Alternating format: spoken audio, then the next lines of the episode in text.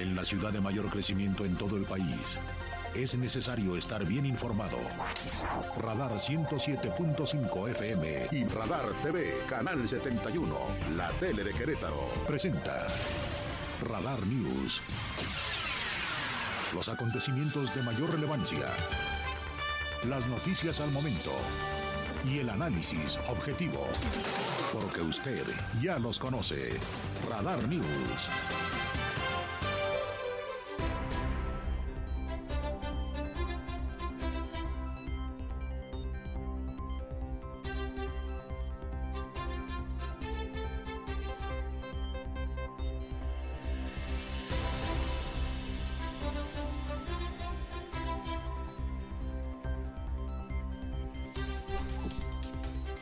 ¿Cómo están? Muy buenas tardes. Qué gusto saludarle en una nueva emisión de Radar News.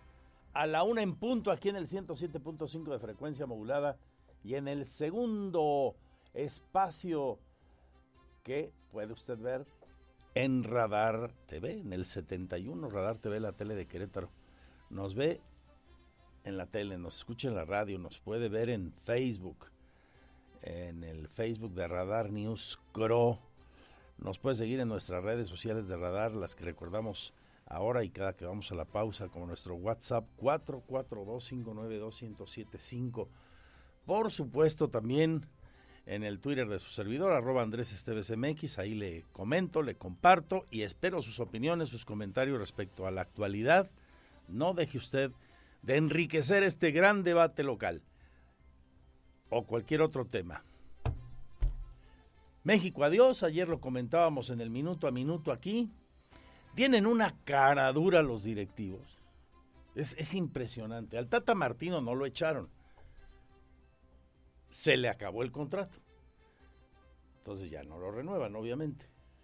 Pero con él se debieran ir John de Luisa este, y, toda la pandilla de gente que está en la liga, en la federación pero hoy, por ejemplo, estaba viendo una declaración en la mañana de, este señor, John de Luisa, el presidente de la federación, que decía, estuvimos a un gol, la diferencia fue un gol, hay, hay que tener cachaza y ser caraduras y, y, groseros, ¿no? La verdad es una grosería la afición. Es el peor ciclo en la historia del fútbol mexicano. Nos quedamos fuera de todos los mundiales, no fuimos a los olímpicos. Nos eliminaron de todo, casi de todo. Y hacemos este papelón en Qatar. Solo recuerdo otra actuación igual de mediocre. Y ya llovió. Argentina 78. De la era moderna del fútbol. Y salen a decir esto. El, presidente de la liga también a decir que, que, este, que van a apoyar en todo y que van a revisar. Señores, su renuncia en la mano y a la calle en el mismo avión con vuelo al rancho de don Andrés Manuel, ¿eh? allá al sur. Ahí es a donde se deben ir los directivos, que son culpables, responsables de esto, y toda una estructura del fútbol mexicano que tiene años de no servir. Pero bueno, como les digo, tiene una caradura impresionante. Hoy una gran sorpresa más en este que puede ser el Mundial de las Sorpresas, el de la rebelión de los modestos. Por el orden que usted lo quiera poner, Marruecos se califica en el grupo donde está el subcampeón del mundo vigente, Croacia en primer lugar. Deja a Croacia en segundo lugar, califica también. Y deja fuera a Bélgica con cuatro puntos. El equipo de Bélgica empató con Croacia no le alcanza un, cuadro de Bélgica que dice adiós a la mejor generación de la historia del fútbol eh, belga, pero que está en medio de una crisis interna bárbara con el vestidor muy partido. Eso fue público a lo largo del Mundial y aún antes en las eliminatorias. Y bueno, las consecuencias es que se queda fuera. Fuera junto a otro de los dos llamados a ser caballos negros en el Mundial de Qatar, Dinamarca, que también la echaron ayer. Ahora mismo se está jugando otro grupo con dos partidos interesantes, por supuesto, el que más llama la atención, el que está enfrentando a la selección española, uno de los equipos llamados a ser protagonistas y que de momento en la primera fase del grupo ha respondido ampliamente a esa expectativa.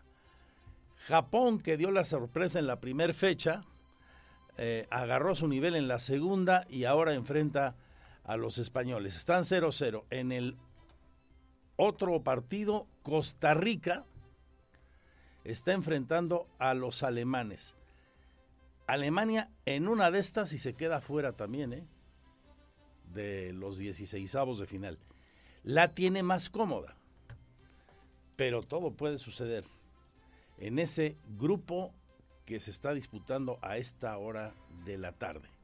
Así que atentos, aquí les tendremos el minuto a minuto, no se distraiga al conducir, ahí donde trabaja, donde se encuentre, le vamos a estar platicando sobre lo que pasa en esos grupos, en esos partidos de ese el grupo E de eh, Qatar, donde en este momento, a esta hora, estarían clasificados con cinco puntos, con los resultados parciales, España y Japón.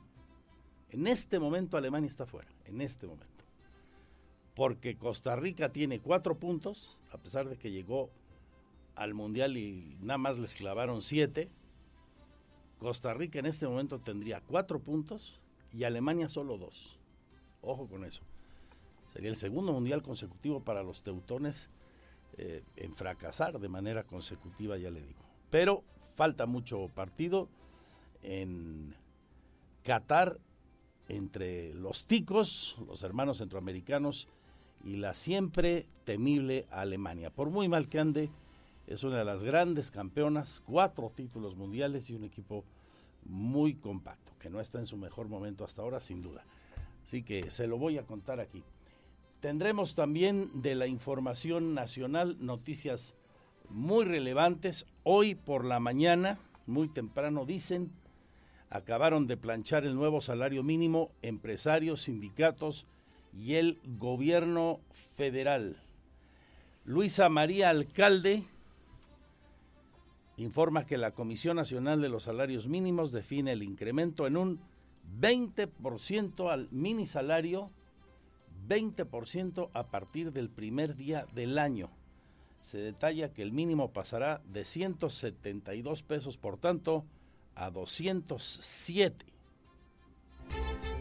Eh, como bien acaba de señalar el presidente esta mañana, en el seno de la Comisión Nacional de Salarios Mínimos por unanimidad, por consenso entre el sector empresarial, el sector obrero y el gobierno, se decidió y se definió un incremento del 20% al salario mínimo en 2023.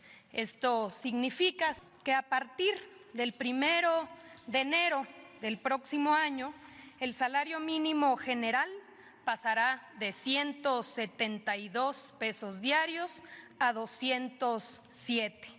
Es un incremento de 1.052 pesos al mes. Tengo muchas reacciones a lo ocurrido el fin de semana, domingo en Pedro Escobedo y lunes aquí en Querétaro. Los hechos violentos que alteraron la tranquilidad, de los queretanos. Hay reacciones e información hoy por parte de la secretaria de Gobierno, Guadalupe eh, Murguía, y también ya hay un vinculado a proceso por esos hechos violentos. Nos lo está confirmando Mariela Ponce Villa. Ya hay un vinculado por esto sucedido el 28 de noviembre en los municipios de Querétaro, Pedro Escobedo, San Juan del Río y corregidora. Desde el lunes, la Fiscalía, como ayer le adelanté, solicitó al Poder Judicial la realización de cateos en domicilios y derivado de ello también pidió una orden de aprehensión que fue procedente y ya se ejecutó aquí en el municipio de Querétaro. Así que le tengo todo esto, es importante, es de gran trascendencia y le sigo informando de los hechos consumados, contundentes, a propósito de este tema que tiene tanta trascendencia y es tan sensible, tan delicado, y, siempre sin la especulación que solo da notoriedad temporal, pero puede confundir y generar inquietud que no viene al caso. Ya bastante tenemos con preocuparnos por los hechos que sí suceden, como para que la rumorología le aumente, le eche leña al fuego. Por supuesto que no fue agradable y preocupa eh, que lleguen y coloquen, haya sido quien haya sido, este, narcomantas o narcocartulinas que te exploten una granada en una comisaría, que la balaceen, que quemen coches y que dejen hieleras seis con vísceras de puerco. Entonces hay que tener información y creo desde el gobierno del estado hoy esto está ocurriendo y nos puede ayudar a primero conocer exactamente la verdad, ojalá quedar con todos los responsables que se nos aclare el panorama. Así que estos son temas de los que hoy tendremos. Hablaremos de cómo va la feria ganadera de Querétaro en el marco de la Feria Internacional. Voy a platicar con el secretario de Desarrollo Agropecuario, el señor Rosendo Anaya.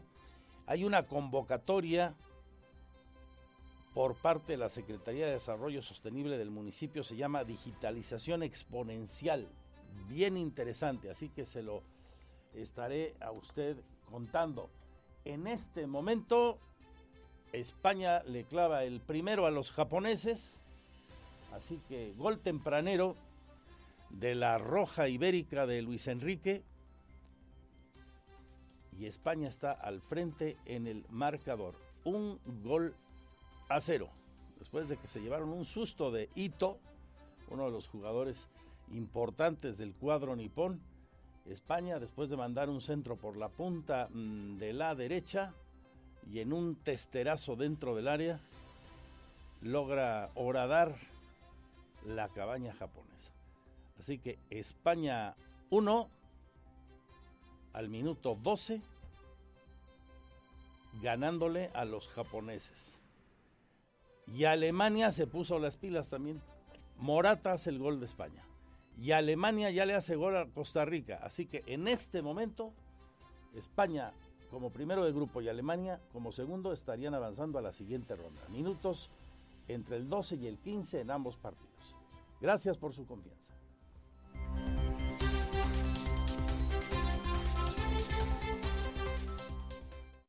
Porque siempre estamos cerca de ti. Síguenos en nuestras redes sociales. En Facebook, Radar News Querétaro. En Instagram, arroba Radar News 1075 FM. En Twitter, arroba Radar News 1075. Este es el resumen, lo más importante del día en Radar News es presentado por los más exquisitos platillos de comida tradicional mexicana de restaurante Hacienda Los Laureles.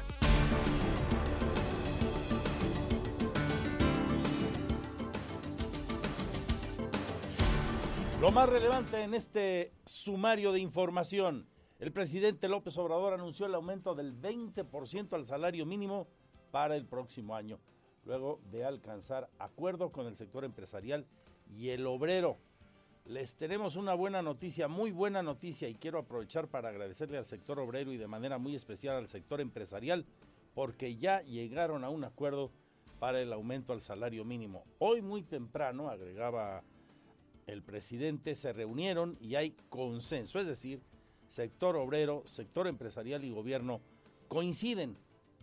En el Salón Tesorería explicó que a partir del día 1 el mínimo pasa de 172 a 207 pesos, como también escuchó usted hace un momento la voz de la secretaria del Trabajo dando los detalles. Luisa María Alcalde mencionó que habrá incremento de 20% también en la zona libre de la frontera norte. Allá pasa de 260 a 312 pesos al día en la frontera norte un incremento de 1.584 pesos mensuales para la zona. Aquí en nuestra región, repito, de 172 pesos diarios a 207 pesos del mini salario. También participó en la mañanera José Luis Carazo, en eh, representación del sector obrero, habló él, mientras que Lorenzo de Jesús Roel fue el vocero del sector empresarial en la Comisión de Salarios Mínimos y destacó que la inflación fue un factor que influyó en no poder lograr un mayor incremento a los mínimos para el 2023, pero alcanza este del 20%, señala el vocero de los patrones. En la información local hay un vinculado a proceso por los hechos que conmocionaron a la opinión pública el domingo en Pedro Escobedo y el lunes aquí en Querétaro y Corregidora. Habla la presidenta del Tribunal Superior de Justicia, quien de paso confirma lo que le adelantábamos a usted ayer. Desde el inicio de la semana, la Fiscalía les solicitó información y acciones. Hubo cateos en dos domicilios, tanto en Querétaro como en San Juan del Río. Escuchamos a la presidenta del tribunal. Ello también nos solicitaron una orden de aprehensión que fue procedente y se ejecutó el día de ayer. Eh, muy temprano, ayer mismo fue la audiencia de vinculación a proceso eh, sobre una persona a quien se le imputa un homicidio calificado. Eh, se ordenó la vinculación a proceso, prisión preventiva oficiosa y tres meses de investigación complementaria. Se trabaja por la seguridad en Querétaro, dice la secretaria de gobierno. Garantiza que se investigará y darán respuestas. Yo retomaría lo que el gobernador ha dicho reiteradamente, que en Querétaro trabajamos para la seguridad y que el trabajar para la seguridad no implica el que en Querétaro no suceda nada, sino que cuando suceda algo vamos a trabajar, vamos a investigar y vamos a dar respuestas. ¿Se acuerdan de un caso del que le dimos aquí primicia y revelamos verdaderamente dramático, el de un presunto abuso sexual a una estudiante con problemas de discapacidad? un abuso sexual en el plantel 105 del CETIS.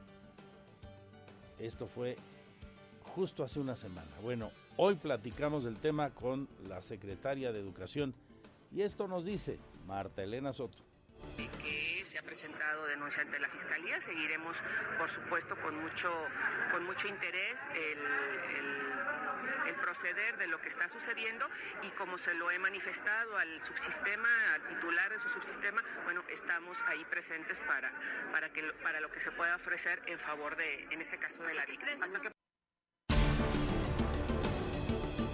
También le platico a usted de la información de nuestros municipios. Por ejemplo, aquí en Querétaro se habla hoy del nombramiento de la UNESCO que se reveló ayer de Querétaro como ciudad del aprendizaje 2023.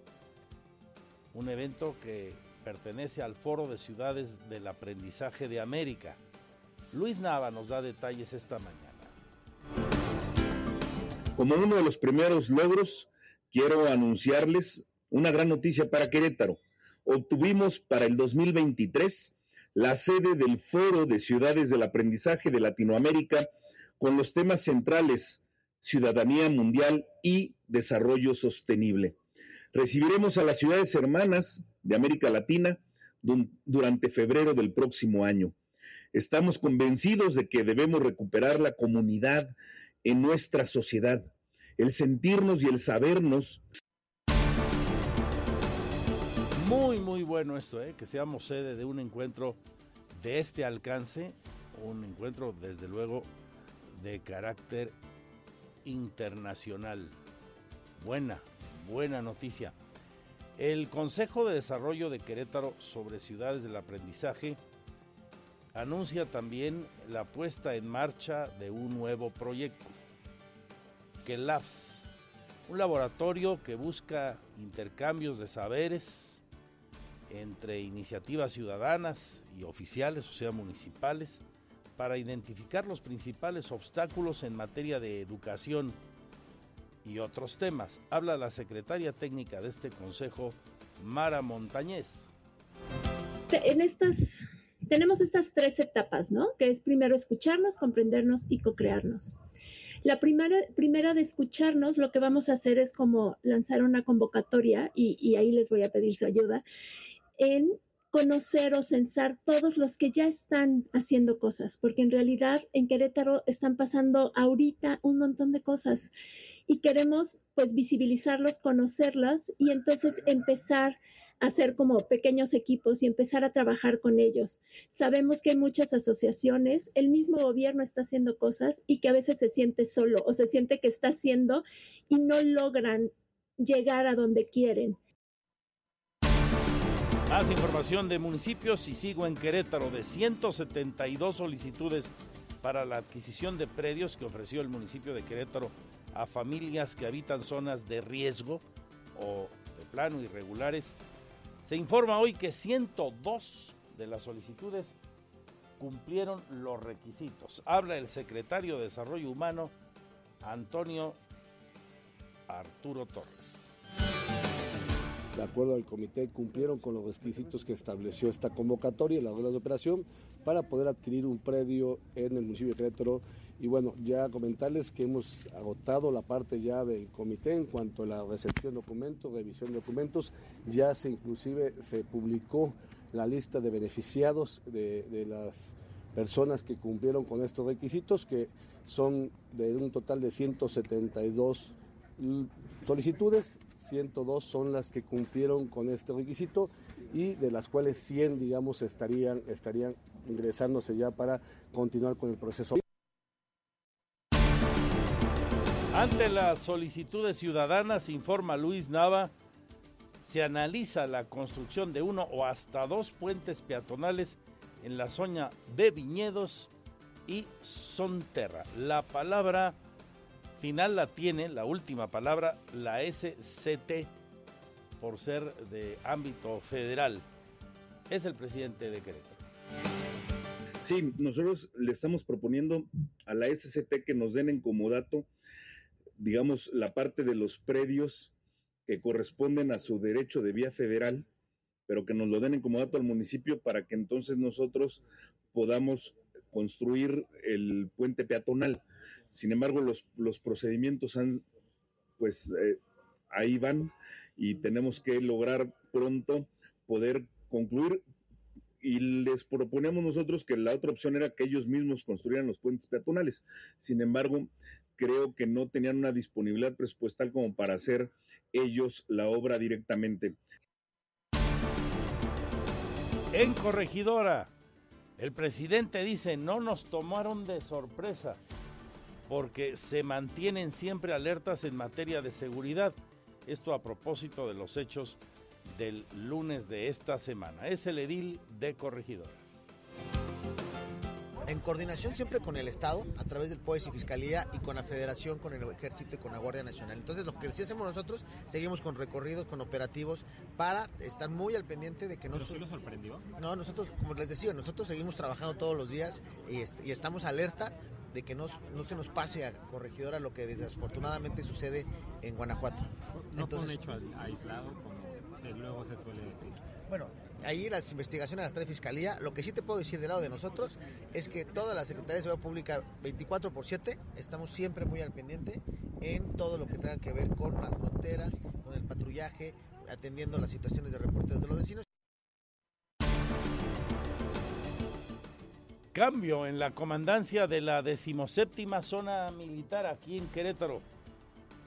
Julio César Moreno Mijangos toma posesión como nuevo comandante de la decimoséptima zona militar, esta que pues es la cabeza del ejército en Querétaro, ante eh, la presencia del subsecretario de Gobernación del Estado y varios alcaldes, como representantes también de instancias de seguridad, estuvieron ahí en este cambio de jefe de la zona militar. Vamos hasta el lugar de la noticia y lo que dijo el nuevo titular de la misma de la 17 Zona Militar, comunicada en el campo militar número 17-A, Querétaro, el día primero de diciembre del año 2022. Se hace del conocimiento de todo el personal de este mando territorial que por acuerdo del ciudadano general, secretario de la Defensa Nacional, con fecha primero de diciembre de 2022, el ciudadano general de brigada diplomado de Estado Mayor, Julio César Moreno Mijangos, asume el cargo de comandante de la 17 Zona Militar. El personal perteneciente a esta zona militar le damos la más cordial bienvenida. Asimismo, bajo su liderazgo y donde mando, continuaremos dando todo por México. Ahí la presentación del general, bienvenido, mi general, que todo sea para bien y nos ayude a seguir manteniendo a Querétaro en paz como ha ocurrido durante tantos años con la colaboración de las Fuerzas Armadas. Ya despacha, por tanto, allá en San Antonio de la Punta, donde está la sede principal de nuestro ejército en Querétaro. Hoy es, hoy es el Día Mundial de la Lucha contra el VIH y SIDA. Se da un reporte de cómo esta enfermedad se ha presentado en el último año, en lo que va de este 2022. Felipe Zamudio considera que este año se pudo observar un aumento en la transmisión de este virus. Aquí lo que señala el señor Zamudio nosotros recibimos en nuestro consultorio comunitario que tenemos cerca de 750 personas, lo que resta de este año hasta el cierre de, noviembre de este año. Dentro de estas personas, pues tenemos aproximadamente dos personas de recién diagnóstico de VIH por eh, mes. Esto nos arroja pues una idea, una tendencia de que el VIH pues no ha parado Incluso no sé si atreverme a decir que creo que hemos atendido a más personas con VIH este año que otros y seguramente tendrá que ver también por los efectos de la pandemia de, eh, del COVID que hizo pues sus estragos no solo económicamente, sino social y biológicamente con más personas. Es indudable que la ciencia ha avanzado de forma muy importante en la lucha contra este mal, pero más importante el que los seres humanos mantengamos sexo seguro. El, SIDA sigue ahí, más allá de que hoy hay tratamientos muy efectivos, eh, oportunos para luchar contra la enfermedad, no lo es menos importante lo otro. Ya le digo a usted que seamos muy responsables. Bien, pues esto y mucho más a detalle y hasta las 3 en el minuto a minuto en eh, Qatar. Sigue ganando Alemania 1-0 a Costa Rica. Se cruza en el minuto 32 a 35. Y España, en ese rango de tiempo, le sigue ganando a Japón 1 a 0. Y alemanes estarían avanzando a la siguiente ronda. Y como le decía al comenzar, desde muy temprano en redes sociales. Hoy gran sorpresa, Bélgica eliminada, se suma a Dinamarca, como esos dos caballos negros que se van a su casa de regreso. Y sorpresa también en el grupo, Marruecos queda de primer lugar. Croacia, la subcampeona vigente del mundo, avanzó en segundo lugar. Y más sorpresa, John de Luisa y toda la pandilla que dirigen a las selecciones nacionales que han logrado, entre comillas, el peor ciclo en la historia de nuestras elecciones, no renuncia aún.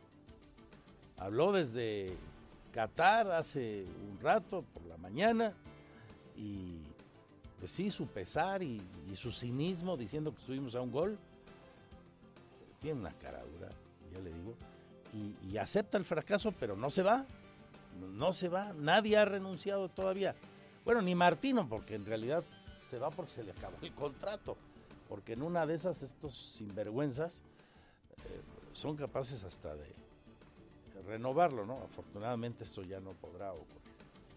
En fin, esto es algo de lo mucho que tendremos hasta las 3. Gracias por su confianza. Mi Twitter, arroba Andrés Esteves MX.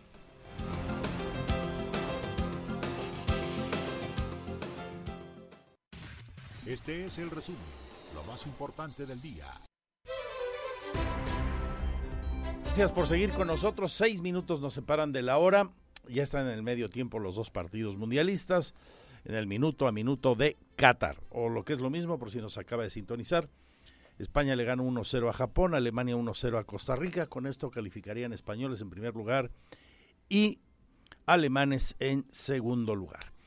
Para quien nos observa en la tele, saludo y está en sus pantallas el secretario de Desarrollo Agropecuario del Gobierno de Querétaro, Rosendo Anaya, se lo cuento a usted en la radio, y con una canasta que tiene que ver con muchos de los productos que la gente del campo de Querétaro está ofertando en diferentes lugares, ferias y eventos, principalmente ahora en la Feria Internacional de Querétaro.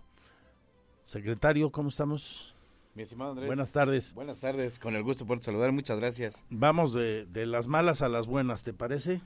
Me parece muy bien. La sequía sigue pegando en las comunidades, en las zonas agrícolas del estado.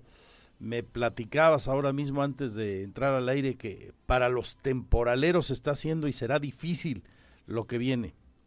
Sí, hombre, lamentablemente este año 2022, cuando había una buena expectativa por las lluvias que se presentaron pues prácticamente a finales del año anterior, que fue pues justamente cuando estaba tomando posesión el, el, gobernador, que de, hecho tuvo que eh, modificar inclusive su gira para poder llegar con aquellas familias probablemente que la estaban pasando muy mal por el exceso de lluvias y se estaba percibiendo que podía haber pues eh, buenos resultados para este año pero lamentablemente pues tuvimos una sequía muy severa, que inclusive hubo una declaratoria del gobierno federal en donde gran parte del país tuvo una sequía muy fuerte y pues la vivimos aquí en Querétaro. De igual forma, pues a mí me toca recorrer prácticamente todos los municipios, de lado a lado. Yo recorro desde la sierra, el semidesierto, en la zona sur de, nuestro estado y en todos lados, lamentablemente, pues la sequía eh, viene a pegar las muy zonas más críticas? Yo veo que las zonas más, críticas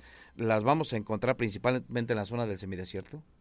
Cadereyta, Cadereyta, este, Peñamiller, eh, inclusive la parte de la zona serrana también. ¿Parte de Colón? Parte de Colón, eh, Arroyo Seco, mismo, eh, digo, tuvimos afortunadamente una buena avenida de, de, de, agua y se llenó la presa de Jalpan, que es la única que se llenó. es la, única, que se llenó de todo de todo el estado. Oye, y acá en el sur por tu tierra, Amialco, Huimilpa. Pues eh, las presas eh, muy limitadas. Las presas están muy limitadas, prácticamente las tenemos en un 40 y un poquito menos de porcentaje de su almacenamiento normal y lo que es el tema de la bordería pues prácticamente está muy limitado hoy escasamente pues algunos eh, a medio nivel y yo creo que pues para el tema de punteo va a ser un tema pues complicado y yo y la sequía pues se nos va a venir un tema lamentablemente fuerte. y bueno, porque llegan los fríos, llegan los fríos, llegan las secas hasta que llegue la nueva temporada de lluvias. Que llegue la nueva temporada. Y para eso falta cómo está pensando el gobierno de Querétaro, el gobierno de Mauricio Curi y tu secretaría apoyar a esta gente. ¿Qué plan de acción hay? Mira, nosotros ahorita estamos cerrando 2022 en donde pudimos llegar a una cantidad muy importante de productores, en las cuales desde implementos agrícolas, tractores, que de hecho el día de hoy justamente vengo de un evento de uno de los municipios aquí de Huemilpa, en, donde hicimos entrega de tractores para productores, para pequeños para pequeños productores, pero así como, ellos, como ellos, les estuvimos eh, haciendo entrega en todos los municipios de todo el estado, eh, eh, fertilizante, lo que fue inclusive grano para consumo, apoyo para lo que va a ser el tema de agostaderos, el, lo que es la limpieza o lo que es el desasolve de los bordos. Eso fue 2022 y eso nos permite para que ahora eh, las indicaciones del gobernador ha sido muy claro el decir hay que preparar programas que nos permita ayudar justamente a los productores. Para qué para que puedan subsanar un poquito pues las inclemencias del tiempo que se han venido presentando pero también que se puedan motivar para que puedan seguir desarrollando sus actividades de manera eh, normal. Y obviamente el gobierno del estado va a estar ahí presente con ellos. Y hemos podido hacer una alianza eh, directamente con prácticamente todos los municipios y evidentemente que con los productores. Y eso es lo que nos va a permitir que entre municipios, Estado y productores podamos salir adelante justamente con esta sequía pues que se está presentando de manera muy pero muy fuerte en nuestro Estado. ¿Por cuanto a la ganadería? Es una situación pues muy similar si bien es cierto, eh, hay programas en los cuales estamos eh, implementamos para lo que es el tema de mejoramiento genético, el de manejo de agostaderos, es decir, para poder en un momento de directamente los potreros, el poder ayudar con programas que permitan el que el, el que se pueda tener un manejo sustentable. Sí, ayudamos efectivamente. Hace unos días estuve en la sierra en donde entregamos semilla de avena y semilla de garbanzo para que se preparen un poquito para lo que va a ser el forraje ya entrando ya entrando el año. Hemos estado ayudando para lo que es el, eh, el, poder sostener un poquito la, eh, pues la, limitación que se tiene con el tema del agua, principalmente también en aquellos lugares. Es decir, buscamos llegar en todos los sectores, en todos los municipios, pero evidentemente que para 2023 tenemos que hacer un ejercicio y justamente ahorita que está en próximas fechas que se apruebe el presupuesto en el Congreso del Estado, pues eh, que tengamos de acuerdo ya la disponibilidad, tenemos que habilitar todos esos programas para poder llegar a, aquellos, a, todos los productores. Estuvimos hace alrededor, algunas semanas, alrededor de un mes, en el Congreso de la Unión, nuevamente para poder estar solicitando de que, de que lleguen recursos a Querétaro en programas como el de fertilizante, por ejemplo, que ya nos han dicho que sí. Vale la pena recordar que este año uno de los sectores más recortados en el presupuesto federal, recortados, o sea, de por sí no era mucho el aumento para 2022 respecto de 21. Sí, es correcto. Pero aparte hubo recortes. Todavía. Parece que los legisladores no entienden que todos los seres humanos tenemos una pésima costumbre. Es la de comer. Sí. Es y tres, por lo menos tres veces al día. Ah, o sea, tenemos esa mala costumbre. Señores legisladores, eh, en lo federal, en, en lo local, en donde estén, pero sobre todo en el gobierno federal, yo no puedo entender esos recortes. Lo que se llama desarrollo agropecuario y salud, por Dios, y educación, ¿cómo? O sea, ¿cómo? Sí, eh, Nos gastamos el dinero en unas cosas que hay. No sé cuántos millones en marcha, no sé cuántos millones en dos bocas, cuando hoy la, la tendencia en el mundo, se ha dicho entre comillas, no son las energías producto de los hidrocarburos eh, no renovables, sino eh, otro tipo de tendencias, las energías limpias, limpias, como se les denomina, y recortamos al campo. Alguien que les explique que eso que comen tres veces al día, y muy bien, por cierto, algunos de ellos se les nota, claro, ¿eh? sale de ahí. Sí, efectivamente, y, y, lo escuchamos directamente a los productores, pero aparte... ¿Qué dicen? O sea, pero, ¿cómo, explicaron ese recorte? Rosendo Anaya, secretario de Desarrollo Agropecuario de Querétaro. La realidad es que no hay explicación. No encuentras una explicación. ¿Qué les dicen? Nomás pasamos la goma y a la goma. Eh, tenemos eh, como aliados, principalmente los de oposición, hemos encontrado una respuesta favorable, nos escuchan, tenemos mesas de trabajo, hemos estado ahí con ganaderos, hemos estado ahí directamente con productores. Lamentablemente ya en al momento de las votaciones, al momento de la decisión, los votos no les dan para que en un momento se pueda modificar el tema del presupuesto y es una situación ¿Y ¿Qué esperanza tienes para el 23? La realidad es que lo acabas de comentar viene totalmente limitado nuevamente. La única que podemos encontrar, y tal parece que nos han dicho que sí, esperemos, porque obviamente eso fue lo mismo de 2021 para 2022, es que en esta ocasión sí efectivamente Querétaro nos contemplen en el apoyo de fertilizantes, por lo menos ya para pequeños productores, ya que sea una, eh, ya por lo menos que sea uno de los programas que podamos aplicar aquí. O sea, a la sequía métele recorte presupuestal, ¿no? O sea, cóctel perfecto para que comamos, pues lentejas. Sí. Rosendo Anaya, ¿cómo va la feria ganadera de Querétaro? Cuéntanos en dos minutos y qué podemos encontrar ahí. Invítanos, dónde la gente puede comprar eso que vemos en la tele y nárrale, por favor, a los amigos de la radio. Con mucho gusto, pues eh, hacerles la invitación, primero para que eh, pues acudan a la feria, que vayan a la feria después de dos años que no se pudo llevar a cabo. En esta ocasión, eh, pues ya está la edición eh, pues 2022 y pues justamente lo que encontramos aquí son productos que están exhibiendo los productores queretanos son productos de primerísima calidad. ¿Cuáles? Son productos que podemos encontrar y esto nada más es una muestra Sí, claro. de lo que de lo que existe ahí, pero todo inclusive con el eslogan o con el lema somos hechos en Querétaro. Venga. Y aquí podemos encontrar, va- ahí quienes vayan y nos visiten van, van a encontrar productos desde la sierra, del semidesierto, de la zona metropolitana, de la zona sur. Pueden encontrar desde mermeladas, pueden encontrar la cecina, por ejemplo, la cecina de la, la sierra, sierra? ahí los van a Ah, encontrar. Van a encontrar el orégano, por ejemplo, de Peñamiller, van a encontrar la miel de, de aquí más pegado a la zona eh, sur, zona metropolitana, pero también de la sierra. Podemos encontrar eh, inclusive aguacate de Pinal de Amoles, pueden encontrar lo que se produce en, San Joaquín, de lo que es el derivado de la manzana, podemos encontrar eh, pues café de, de Landa de Matamoros, es decir, solamente son eh, algunos de los que podemos mencionar que eh, se van a encontrar justamente en la feria. ¿Dónde están ubicados ellos? Ellos están ubicados en la nave A, prácticamente en la entrada principal, eh, costado derecho, allí están en la nave A, allí están los productores. La CDA es únicamente el facilitador para que el productor de manera directa venga y, eh, y exhiba sus productos pero que también haga un tema de comercialización, que también tenemos un módulo ahí para que haga una especie de networking para que,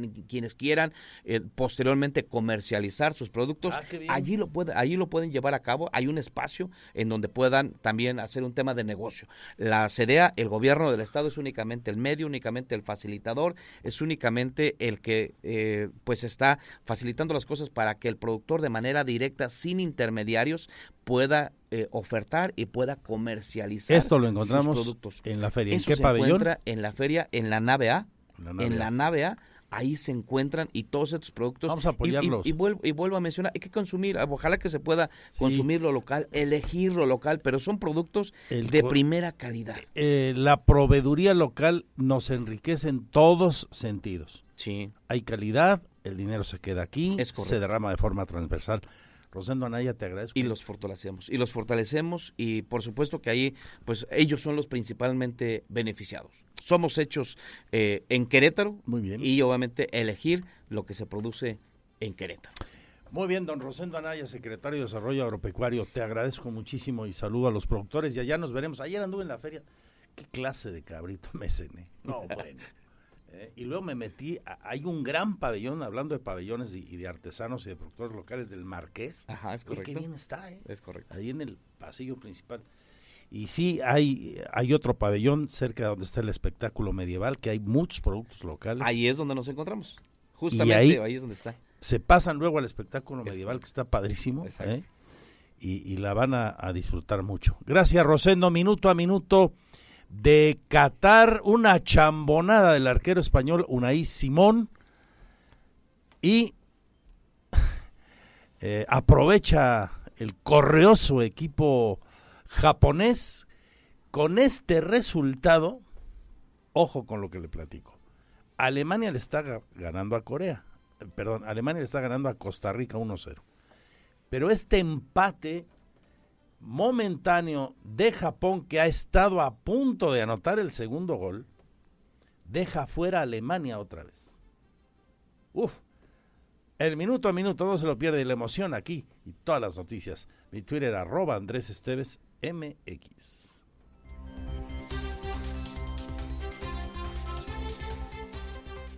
Porque siempre estamos cerca de ti. Síguenos en nuestras redes sociales. En Facebook, Radar News Querétaro. En Instagram, arroba Radar News 1075 FM. En Twitter, arroba Radar News 1075.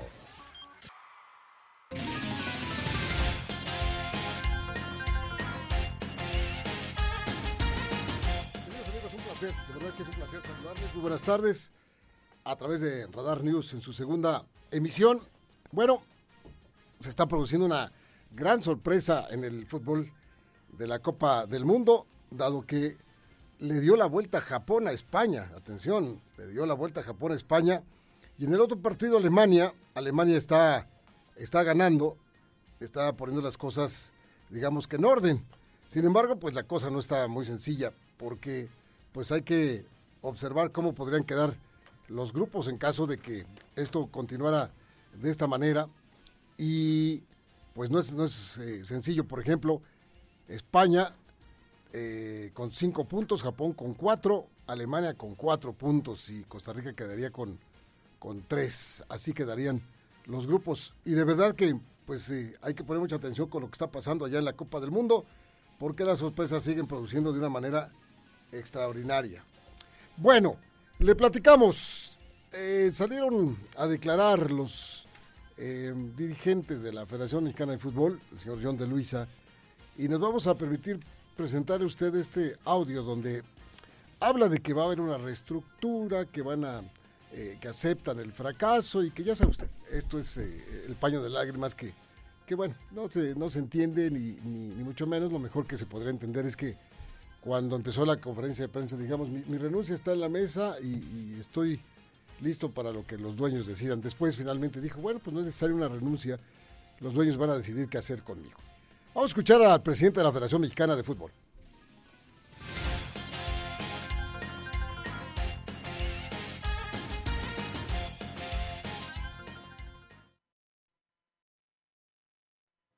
definitivamente eh, no logramos lo que la afición esperaba y lo que la afición merecía. En los próximos 60 días se hará un análisis a profundidad de todo el trabajo de selecciones nacionales. Como ustedes saben, ya empezamos con el área femenil de la mano de Andrea hace unos meses. Ahora será con Jaime. Por eso fue uno de los motivos de su llegada en los últimos meses para poder hacer este análisis a profundidad de toda el área deportiva de la Federación Mexicana de Fútbol.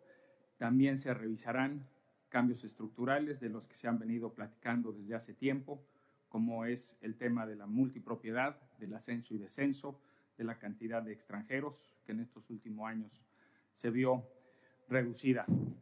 Mi más profundo agradecimiento a cada uno de los jugadores que participó, no nada más en este mundial, sino en toda la preparación para el mundial.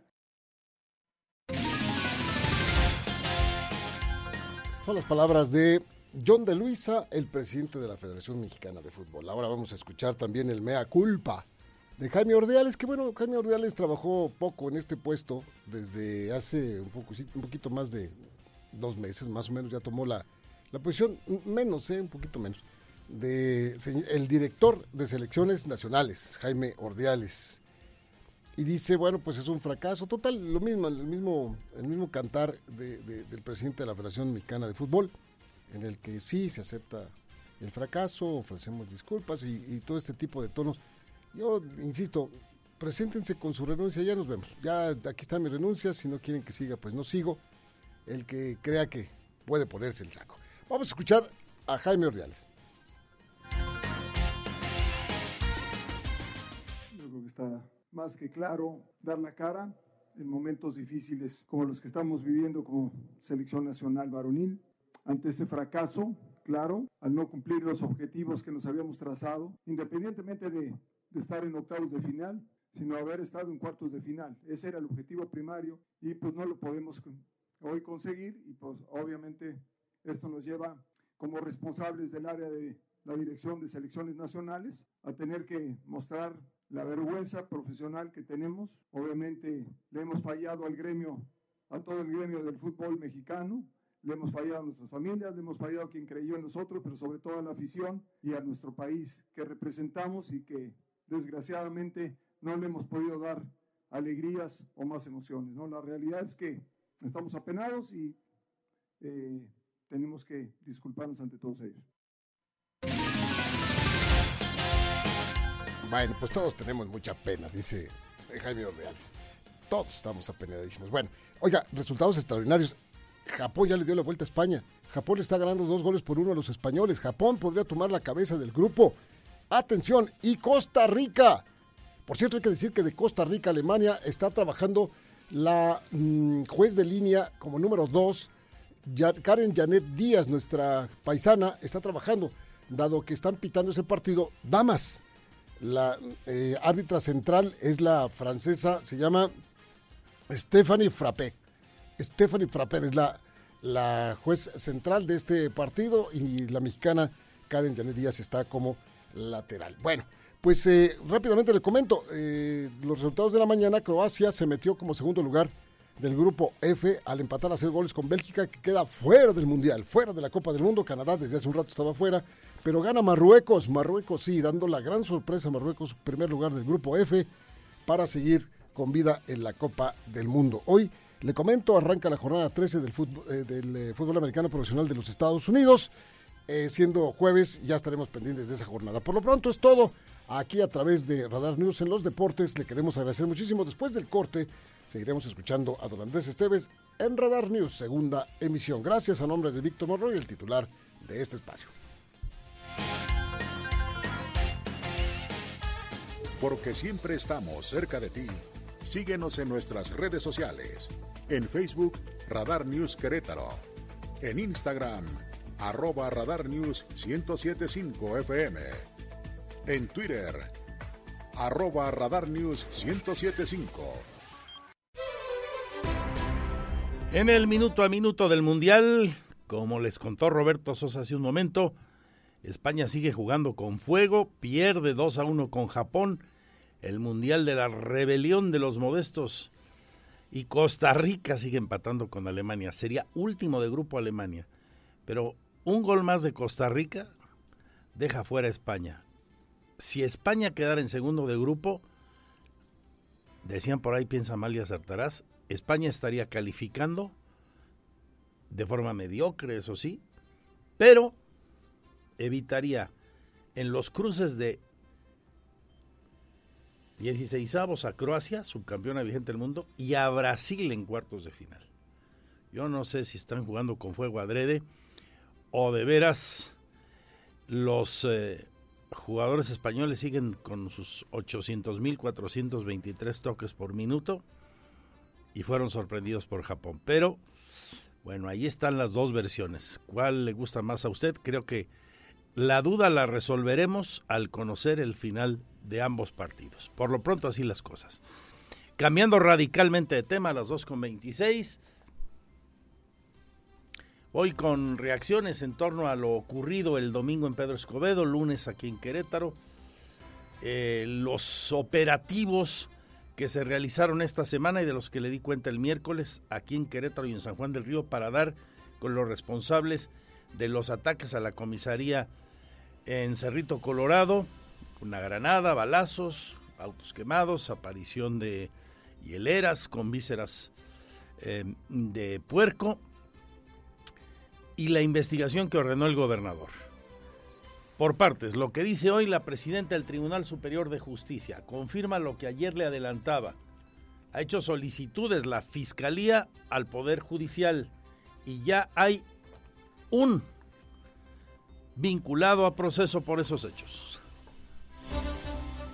Ya hay un vinculado a proceso por los hechos de violencia registrados el pasado lunes 28 de noviembre en los municipios de Querétaro, Pedro Escobedo, San Juan del Río y Corregidora, informó la magistrada presidenta del Tribunal Superior de Justicia, Mariela Ponce Villa. Explicó que desde el mismo lunes, la Fiscalía General del Estado solicitó al Poder Judicial la realización de cateos en dos domicilios y que derivado de ello, también pidieron una orden de aprehensión que fue procedente y la cual se ejecutó este miércoles en el municipio de Querétaro. Indicó que se realizó la audiencia inicial y el juez de control dictó al imputado prisión preventiva oficiosa y tres meses de investigación complementaria. Yo también nos solicitaron una orden de aprehensión que fue procedente y se ejecutó el día de ayer, eh, muy temprano. Ayer mismo fue la audiencia de vinculación a proceso eh, sobre una persona a quien se le imputa un homicidio calificado eh, se ordenó la vinculación a proceso, prisión preventiva oficiosa y tres meses de investigación complementaria.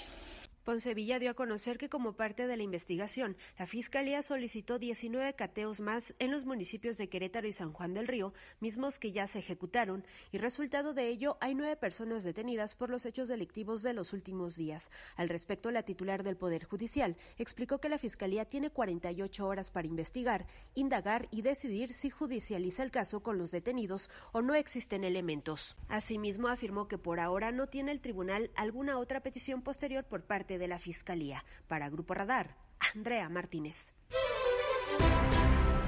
Y tengo otras voces e información al respecto. Por ejemplo, la del diputado eh, federal Felipe Fernando Macías, al que saludo en la línea telefónica. Diputado, Buenas tardes. Andrés, muy buenas tardes. Un saludo enorme a todo el auditorio. Vaya que nos sorprendieron esos hechos inéditos del inicio de semana. ¿Qué opinión le merecen? Claro que sí, Andrés. Mira, lo más importante es siempre esperar las comunicaciones oficiales para identificar la raíz real de los hechos. Y aquí lo tenemos que decir con toda claridad y tenemos que ser muy claros en que la actuación de las autoridades, como se han venido dando, no nada más en este caso, sino con anterioridad en cada en cada naturaleza que tenga que ver con la seguridad pública, es siempre dar la cara, siempre hablar de frente, que no se oculte información y el esclarecimiento de los hechos. Y yo creo que las nueve detenciones del día de ayer, la persona vinculada a proceso ya en las últimas horas, nos va a permitir tener la información exacta de la naturaleza de las cosas. Lo que sí no podemos permitir, Andrés, y esto lo digo como diputado federal presidente de la Comisión de Justicia de la Cámara de Diputados, pero también al final del día como representante de Querétaro, es que no se puede permitir que agentes políticos permitan o quieran desestabilizar eh, lo que se ha construido en Querétaro. Porque veo lamentable hoy que se pretenda eh, sacar raja política o el Instituto Político de Morena específicamente, falseando información, desinformando, hablando de cadenas de WhatsApp, Andrés. Es decir, no podemos tolerar ni el amarillismo, pero tampoco se, que se busque desestabilizar las condiciones que se viven en nuestro Estado.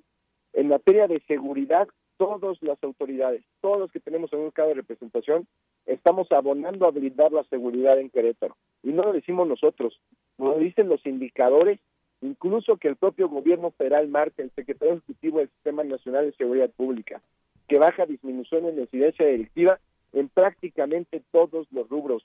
Y aquí lo queremos decir algo con claridad porque es algo que se habla acá en México en múltiples ocasiones.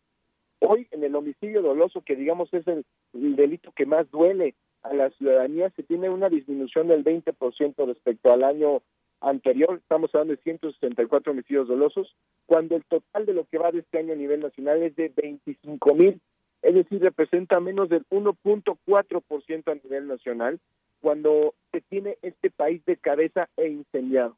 Y aquí, si bien, Andrés, lo último que a mí me gusta es politizar el tema de la seguridad, pero no me puedo quedar callado y tengo que exigirle que no sean que no sean hipócritas a la gente de Morena en Querétaro, porque Morena quitó los recursos para seguridad pública municipal, porque Morena en todos sus escenarios dice que a la delincuencia se le tiene que abrazar, que ellos también son que también son seres humanos, que también son pueblo, que se les tiene que proteger. Este país está incendiando, es un charco de sangre. Querétaro ha trabajado muy fuerte en blindar la seguridad de los queretanos, es mejor que abonen, que trabajen, que se unan a la lucha, que exijan presupuestos para seguridad, pero que no anden lucrando y mucho menos que intenten desestabilizar lo que se construye en Querétaro en materia de seguridad. Eh, Felifer, como te dicen los cuates, eh, y quizá te conozca más la audiencia que eh, como te presenté con la formalidad del Felipe Fernando Macías, sí. Eh, ¿tienes elementos para soportar tu afirmación de que estas cadenas de WhatsApp con mensajes eh, muy violentos o inquietantes, ha habido de los dos, o difamatorios hacia la acción de los gobiernos del PAN, proceden de ese partido? Pues mira, cuando ves que ves una sistemática actuación de hechos, Andrés, de que estos eh, estos eventos que sucedieron el lunes empiezan a dar el martes por la tarde comienzan eh, estos mensajes de WhatsApp, estas cadenas que todo mundo en algún momento nos ha llegado, no hoy, siempre, de todo tipo de toda naturaleza, que todos acaban siendo falsos. Y luego, pocas horas después, sale un instituto político. No, no tengo elementos para afirmar que vengan de ahí, pero sí tengo elementos para decir que es sistemática la manera en la que buscan eh, sacar raja política y buscar elementos de desestabilización eh, este instituto político. Y eso sí lo digo con toda claridad. Es siempre recurrente la actividad porril de Morena en Querétaro de hacer fake news, de falsear información, de transgiversar y manipular para sacar raja política. Y siempre lo que nosotros hablamos, Andrés, es con fuentes fidedignas, cuando hablamos con datos del Secretario Ejecutivo del Sistema Nacional de, Seguridad Pública, cuando hablamos de las encuestas de victimización y percepción de seguridad de la INEGI, de en eso nosotros nos basamos. Y ahorita en los hechos sucedidos el lunes, siempre nos seguimos en las fuentes oficiales de información de seguridad, tanto las locales, las de Querétaro, como incluso las nacionales que dan seguimiento a estos casos, y todas esas fuentes oficiales hoy van en sentido contrario a lo que siempre Morena dice en sus boletines, que de verdad son totalmente lamentables en el tema tan delicado que es el de la seguridad. Están, en tu opinión, entonces, Felifer, diputado eh, Macías, en Morena, Querétaro, politizando y partidizando un tema de seguridad, un tema que a todas luces es muy sensible?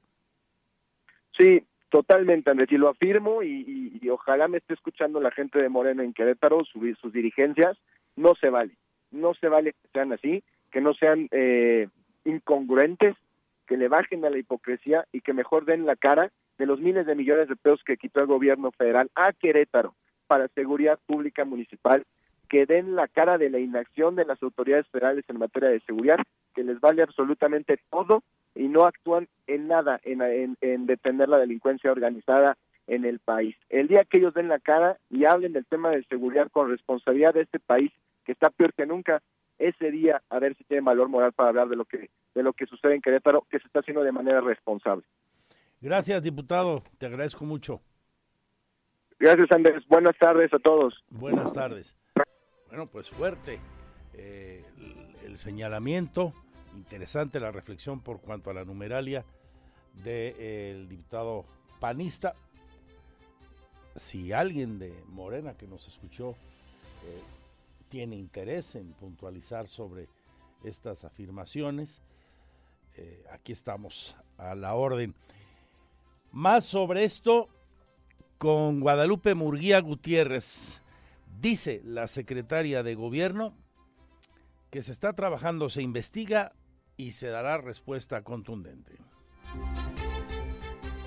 En Querétaro se trabaja para la seguridad, pero el trabajar para la seguridad no implica que en el Estado no suceda nada, recalcó la secretaria de Gobierno estatal Guadalupe Murguía Gutiérrez. Esto luego de los hechos de violencia que se registraron el pasado lunes en los municipios de Querétaro, Corregidora, Pedro Escobedo y San Juan del Río. De esta manera garantizó que ante este tipo de casos se va a trabajar, se investigará y se dará respuesta. Lo que el gobernador ha dicho reiteradamente que en Querétaro trabajamos para la seguridad y que el trabajar para la seguridad no implica que en Querétaro no suceda nada, sino que cuando suceda algo vamos a trabajar, vamos a investigar y vamos a dar respuesta. Murguía Gutiérrez señaló que ese tema está a cargo de la Fiscalía General del Estado, por lo que habrá respuesta y se hablará con la verdad. Admitió que estos hechos tomaron por sorpresa a la sociedad, pero de inmediato los elementos de seguridad tomaron el control del asunto. La titular de la Secretaría de Gobierno Estatal indicó que serán las instancias correspondientes las que puedan emitir detalles de las investigaciones por estos hechos. Para Grupo Radar, Andrea Martínez. Y también informa sobre esto y eh, da su punto de vista el presidente municipal de Corregidora. A propósito de lo ocurrido aquí en los municipios que ya hemos mencionado y de los recientes hechos violentos que por desgracia ahí sí consumados no concluyen. Consumados a manera de asesinatos, de quemas de negocios y demás en el cercano y vecino Guanajuato. Es Roberto Sosa. En el municipio de Corregidora no fueron tomados por sorpresa, ya que siempre se mantienen en alerta en temas de seguridad. Esto en referencia a los hechos del 28 de noviembre, sostuvo el alcalde Roberto Sosa. En coordinación siempre con el Estado, a través del POES y Fiscalía, y con la Federación, con el Ejército y con la Guardia Nacional. Entonces, lo que sí hacemos nosotros, seguimos con recorridos, con operativos, para estar muy al pendiente de que no... ¿Pero sí lo sorprendió? No, nosotros, como les decía, nosotros seguimos trabajando todos los días y, y estamos alerta de que no, no, se nos pase a corregidora lo que desafortunadamente sucede en Guanajuato. No Entonces, fue un hecho aislado, como luego se suele decir. Bueno, ahí las investigaciones las trae Fiscalía. Lo que sí te puedo decir del lado de nosotros es que toda la Secretaría de Seguridad Pública, 24 por 7, estamos siempre muy al pendiente en todo lo que tenga que ver con las fronteras, con el patrullaje, atendiendo las situaciones de reporteros de los vecinos y además nos da... En ese aspecto, Sosa Pichardo comentó que hay nueve arcos lectores en la misma cantidad de accesos que tiene la demarcación, para así reforzar la seguridad. El alcalde indicó que en este rubro es uno de los ejes más importantes de su administración debido a la cercanía que se tiene con el estado de Guanajuato. Por ello, hay un trabajo constante por parte de las autoridades de seguridad pública en el territorio. Para Grupo Radar, Diego Hernández. 2 con 39 minutos, cambiamos de asunto, vamos con otro tema muy delicado, de mucha sensibilidad. Eh, la semana pasada le dábamos aquí la primicia de esas que no quisiera uno nunca compartir, tener que transmitir, de otro presunto hecho de abuso sexual a una menor en una escuela y ahora con un agravante más, una chica menor de edad con discapacidad. Esto, pues eh, naturalmente que inquieta.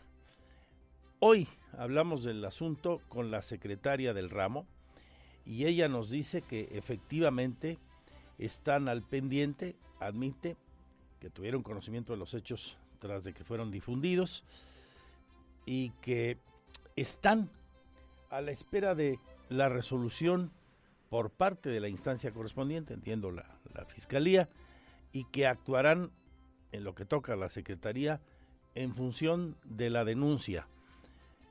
Nos lo explica Marta Elena Soto Obregón. Escuchamos a la doctora.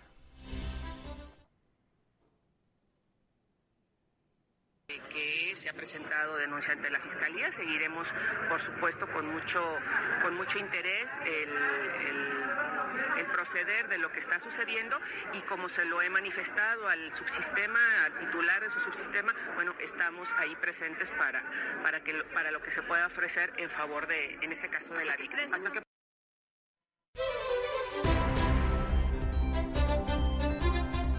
Quedamos al pendiente que la Fiscalía informe y la autoridad educativa, mientras tanto, pues tome las medidas que aconseja el sentido común, ¿no? La, separación temporal, al menos mientras se investiga, del presunto responsable. Están en ello, dice la secretaria de Educación, ellos en eso, nosotros pendientes para ofrecerle a usted toda la información concluyente y que en su caso, con la resolución que venga, no haya impunidad.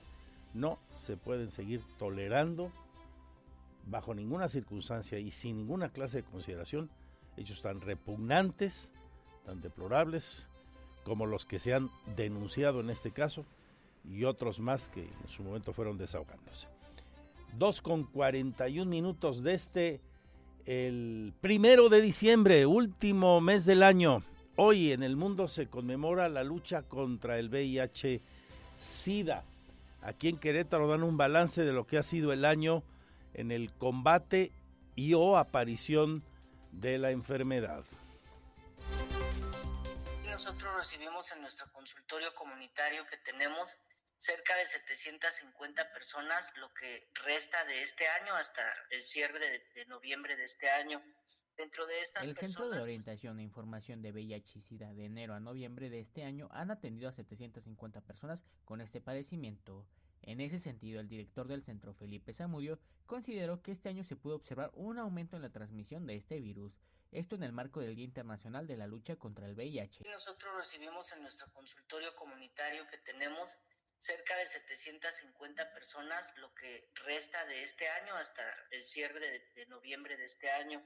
Dentro de estas personas, pues tenemos aproximadamente dos personas de recién diagnóstico de VIH por eh, mes. Esto nos arroja pues una idea, una tendencia de que el VIH pues no ha parado.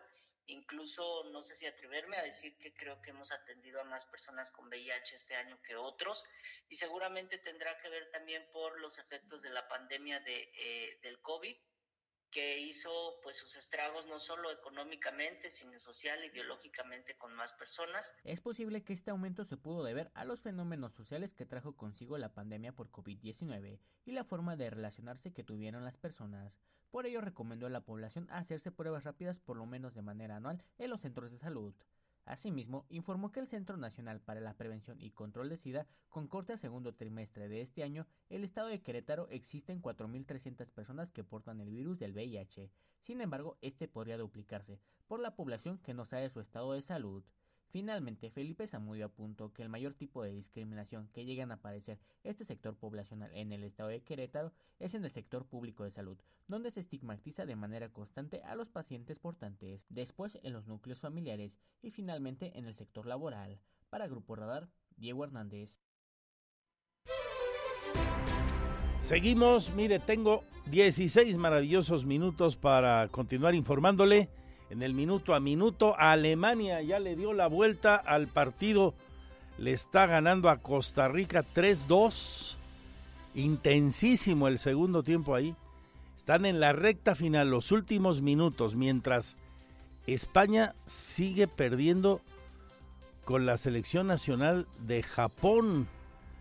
El grupo se pone color de hormiga, pero el resultado acaba favoreciendo todavía a las dos potencias en disputa.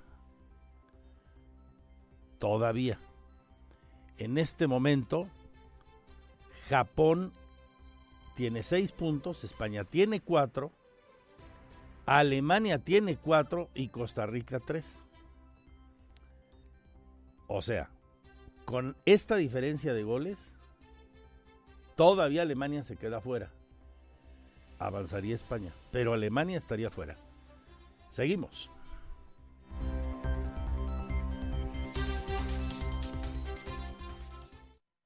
Porque siempre estamos cerca de ti. Síguenos en nuestras redes sociales. En Facebook, Radar News Querétaro. En Instagram, arroba Radar News 1075 FM. En Twitter, arroba Radar News 1075.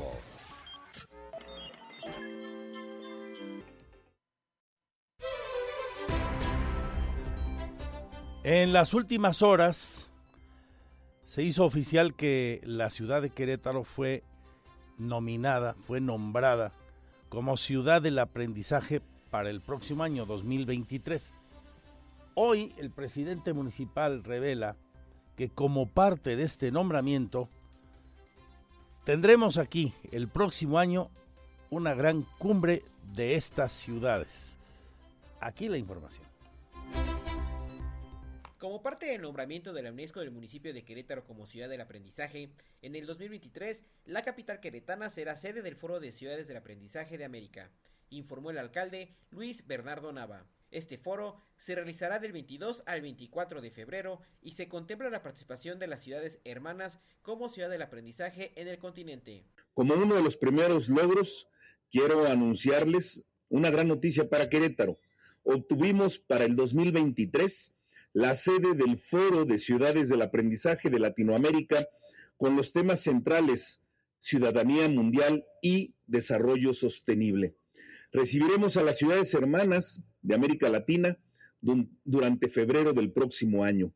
Estamos convencidos de que debemos recuperar la comunidad en nuestra sociedad, el sentirnos y el sabernos. Querétaro se convirtió en la cuarta ciudad de América, la tercera de México en contar con los tres reconocimientos de la UNESCO, Ciudad Patrimonio, Ciudad Creativa y Ciudad del Aprendizaje destacó un reconocimiento a la sociedad queretana en la aportación para apostar a la formación de la población en diversos rubros.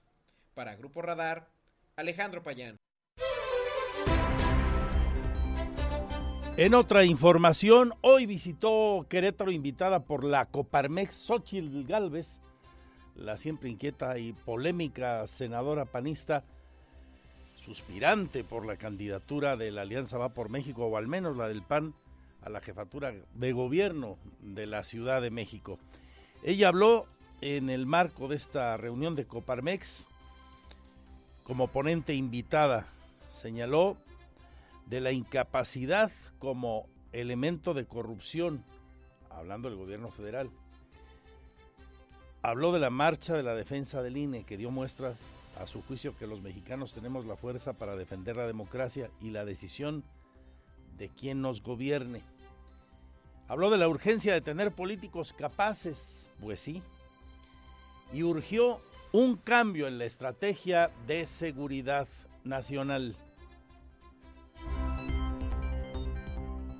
La senadora del PAN, Xochil Gálvez, quien participó en la reunión mensual de socios Coparmex, aseguró que se requieren cambiar estrategias federales en materia de seguridad para evitar que se filtre la delincuencia organizada en estados como Querétaro, porque estos grupos delictivos es responsabilidad del gobierno federal. El tema aquí que tenemos es, y lo hemos nosotros manifestado desde el Senado, es que la estrategia de seguridad no está funcionando. Querétaro hace lo posible por contener el crecimiento, pero pues tienen aquí el vecino que está a la vuelta, Michoacán, Guanajuato, Estado de México, que son estados donde hay muchísima violencia. Y pensar que no van a pasar para acá, pues es un poco complicado. Entonces, la delincuencia organizada es competencia del gobierno federal. No hay que olvidarlo. Por eso le dimos la Guardia Nacional, para que pudiera tener una estrategia en coordinación con los gobiernos estatales, en coordinación con los municipios, pero el tema fundamental, quien tiene la fuerza, quien tiene la capacidad para enfrentar a la delincuencia organizada es la Guardia Nacional. De no hacer un cambio en la política de seguridad del gobierno federal, estados como Querétaro, aunque hagan su trabajo, están expuestos ante el ingreso de la delincuencia organizada. Para Grupo Radar, Iván González. Se quedan con don Roberto Sosa Calderón y Radar Sports. Víctor Monroy. Ya se acabó el España-Japón. Da la sorpresa Japón. Le gana España. España avanza empatada a puntos con Alemania y lo salva al equipo español la goleada a Costa Rica la de la primera fecha, aquel 7-0. Alemania le está ganando 4-2, no le alcanza. Otra de las sorpresas del Mundial. Se queda fuera Alemania, hoy se quedó fuera Bélgica, antes se quedó fuera Dinamarca. España ha dado un partido hoy muy flojito. Desde hace tres días en España se especulaba mucho con que Luis Enrique quería evitar un cruce pasando de primer lugar de grupo en cuartos de final, ni siquiera en 16 avos, con Brasil. Yo no sé si esto lo manejaron así o no, pero fue jugar con fuego. Al final está saliendo bien, porque en el otro grupo también se dio la sorpresa de que Marruecos gana el grupo y Croacia se queda de segundo. Entonces evita al subcampeón del mundo, vigente, que es Croacia, y España iría con Marruecos, que en el papel en el papel es una selección de menos poder. También en el papel se suponía que Japón lo era. Y mira por dónde les gana. En medio de este cóctel les agradezco su confianza el día de hoy. Se quedan con Radar Sports. Salud y suerte. Adiós, adiós.